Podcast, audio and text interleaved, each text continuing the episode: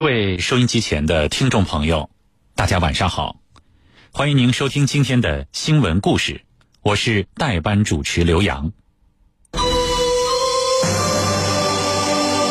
问世间情是何物，直教生死相许。金庸笔下的爱恨情仇，让多少读者和观众辗转反侧，而金庸自己的感情经历也是一波三折。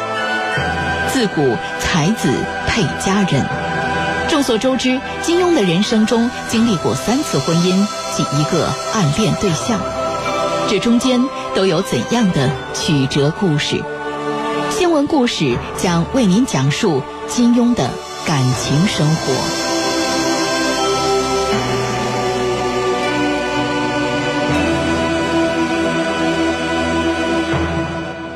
金庸。原名查良镛，当代著名作家、新闻学家、企业家、社会活动家，香港基本法主要起草人之一，香港大紫荆勋章获得者。金庸是新派武侠小说最杰出的代表作家，被誉为武侠小说作家的泰山北斗。他的十五部小说几乎都被拍成电影、电视剧，作品被翻译成数十种语言，可谓是家喻户晓。尤其是以《射雕英雄传》《神雕侠侣》《鹿鼎记》《笑傲江湖》等最广为人知。十月三十一号，金庸先生与世长辞，享年九十四岁。问世间情为何物，直教生死相许。金庸先生在他的武侠小说中编织了大量的爱情故事与恩怨情仇，但是他对自己的爱情和婚姻一直讳莫如深。晚年的金庸在接受采访时表示：“我的婚姻不理想，我离了好多次婚。”这恐怕是一代武林盟主最不如意的事情。自古才子配佳人，众所周知，金庸的人生中经历过三次婚姻及一个暗恋对象。二十五岁，他娶了第一任妻子杜野芬，之后离婚。二十九岁，娶了第二任妻子朱梅，是新闻记者出身。两人育有二子二女。一九七六年，感情破裂，办理了离婚手续。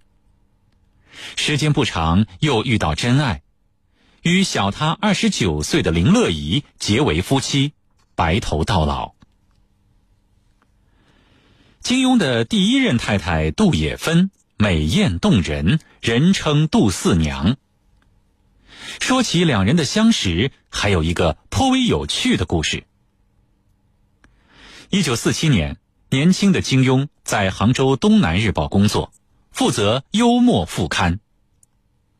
有一天，金庸负责的《咪咪博士答客问》栏目刊登了一个问题：买鸭子需要什么特征才好吃？咪咪博士回答：颈部坚挺结实，表示鲜活。羽毛丰盛浓厚，必定肥瘦均匀。不料杭州有一位少年杜野秋，在看到了之后，写信来商榷，说：“咪咪博士先生，你说鸭子的羽毛一定要浓密才好吃，那么南京板鸭一根毛都没有，怎么竟然那么好吃呢？”咪咪博士回信说：“阁下所言甚是。”想来一定是个非常有趣的孩子，颇想能得见一面，轻谈一番。杜野秋回信说：“天天有空，欢迎光临。”在一个周末的下午，金庸果真登门拜访，这才邂逅了时年十七岁的杜家大小姐杜野芬，也就是杜野秋的妹妹。杜小姐活泼幽默、聪明善变，一下子俘虏了金庸的心。第二天，他送去了戏票，盛情邀请杜家一起看戏。之后，金庸就成了杜家常客，与情窦初开的杜小姐双双坠入爱河。一九四八年，两人在上海举办婚礼。一九四八年，金庸南下香港，后来杜也芬也跟了去。陌生的城市让初来的杜也芬很难适应，再加上金庸昼夜忙于工作，没有时间陪她，结果夫妇感情疏远，最后两人办理了离婚手续。对于两人的分手，还有一个传闻是说杜也芬有了外遇。对于这个问题，金庸一直保持沉默。直到他七十四岁的时候，在一次采访中，他才对记者说：“现在不怕讲，我第一任太太确实背叛了我。”《倚天屠龙记》中的赵敏，秀美绝伦，聪慧精灵。是一个智勇双全的女子。金庸的第二任妻子朱梅颇有几分赵敏的风范。朱梅年轻貌美、精明能干、懂外语，是一个文化素质很高的女记者。在某媒体的初创时期，金庸把全部的心血投入到工作中。朱梅除了照顾孩子，几乎每天都从家中送饭到港岛。后来，他还当了报社的主编。为了支撑《明报》的发展，他还曾经变卖首饰。后来，金庸的事业获得成功，这时他们的婚姻却出现了裂痕。两人最终结束了曾经共患难的婚姻。一九九八年十一月八日，朱梅在香港病故，享年六十三岁。替她拿死亡证明的，既不是她的前夫，也不是她的儿女，竟然是医院的员工。晚境之凄凉，令人唏嘘。相比小说中的赵敏，朱梅的遭遇让人颇为心酸。问世间情是何物，直教生死相许。金庸笔下的爱恨情仇，让多少读者和观众辗转反侧。而金庸自己的感情经历也是一波三折。自古才子配佳人，众所周知，金庸的人生中经历过三次婚姻及一个暗恋对象，这中间都有怎样的曲折故事？新闻故事将为您讲述金庸的感情生活。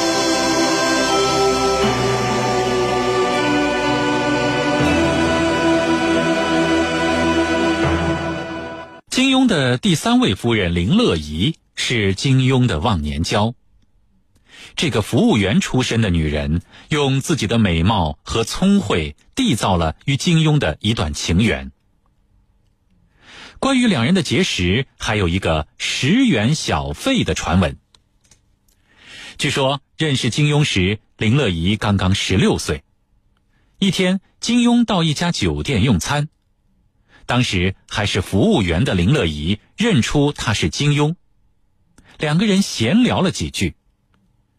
结账时，金庸要给林乐怡十元小费，不想却遭到拒绝。林乐怡说。金庸是文人，靠写稿为生，赚钱也比较辛苦，所以这十元小费他是不会要的。金庸想不到这位女孩子年纪轻轻却说出了这番话，心里很是感动。后来两人成为了朋友，渐渐生出情谊。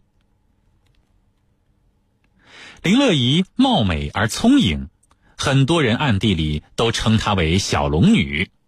这个年轻的太太很会照顾金庸的生活起居以及饮食，不准他吃这吃那，而金庸也乐于接受。金庸一生当中有一个暗恋对象是众所周知的，毋庸置疑就是夏梦。夏梦比金庸小九岁，是金庸的梦中情人。相遇夏梦，还是在金庸的第二次婚姻之前。金庸三十出头，已经是名满湘江的大才子，而光彩照人的夏梦让他心动不已。为了能够常常见到夏梦，他去了夏梦所在的长城影视公司做编剧。金庸到了长城影视公司之后，取笔名林欢，为博得夏梦的欢心，他在工作上极其卖力。短短三年，就先后创作了《绝代佳人》《兰花花》等电影剧本，可谓是多产编剧。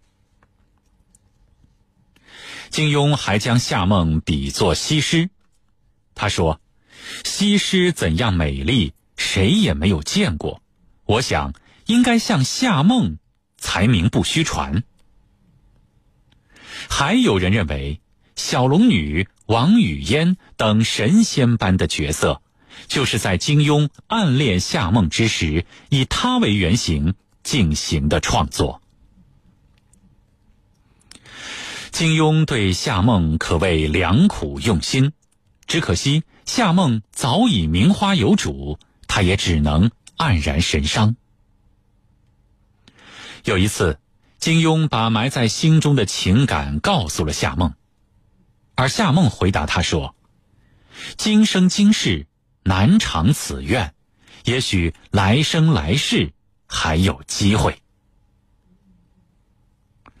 在这次告白之后，两个人的关系就被确定为比爱情少，比友情多。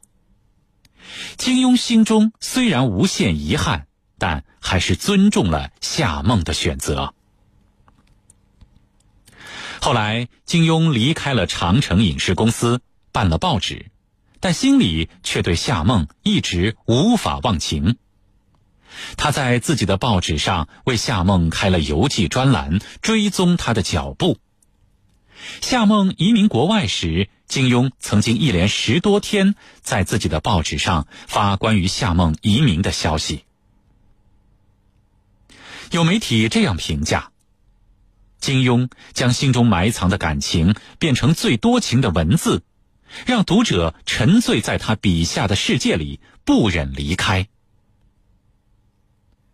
夏梦不可能不知道金庸对自己的仰慕，然而他采取的态度是不接受、不拒绝、不表态。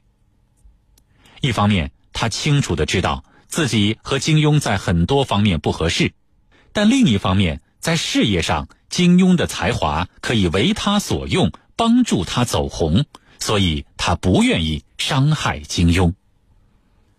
女作家三毛曾经说过，金庸小说的特殊之处，就在于他写出了一个人类至今仍然琢磨不透的，既可以让人上天堂，又可以让人下地狱的情字。有人发现。金庸去世的日子是十月三十号，而两年前夏梦女士也是在十月三十号离世。网友感叹道：“难道这是老爷子最后的江湖儿女情吗？”